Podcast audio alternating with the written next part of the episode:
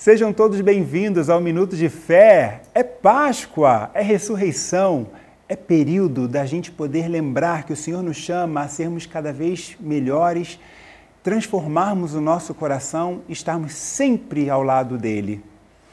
Nesse tempo, nós celebramos, como no domingo de Páscoa, a oitava. Os evangelhos que aparecem para nós são todos os evangelhos da ressurreição como o de hoje, que a gente vai ouvir do Evangelho de Lucas. Nesse mesmo dia, dois discípulos caminhavam para uma aldeia chamada Emaús, distante de Jerusalém, 60 estádios. Iam falando um com o outro de tudo o que se tinha passado. Enquanto iam conversando e discorrendo entre si, o mesmo Jesus aproximou-se dele e caminhava com eles mas os olhos estavam-lhes como que vendados e não reconheceram Jesus.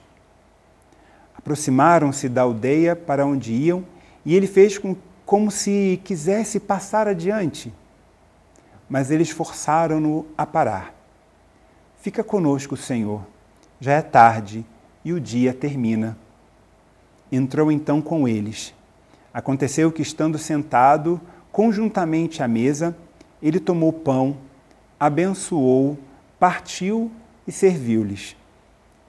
Então abriram-se os seus olhos e o reconheceram, mas ele desapareceu.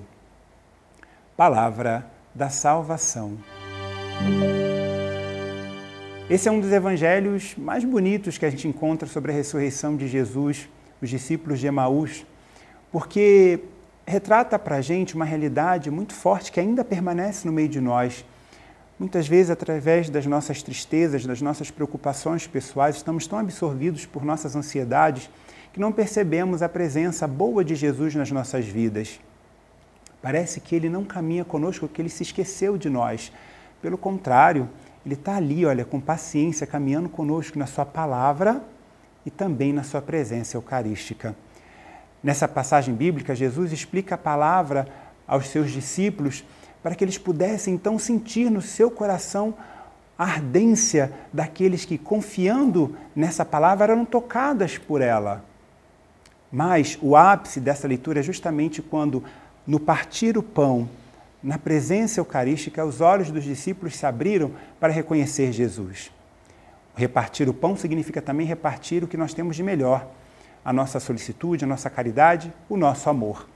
Que nós tenhamos tido uma semana maravilhosa né, de oitava de Páscoa e que esse tempo tão bonito e tão favorável tenha chegado para nós e nos feito pessoas melhores.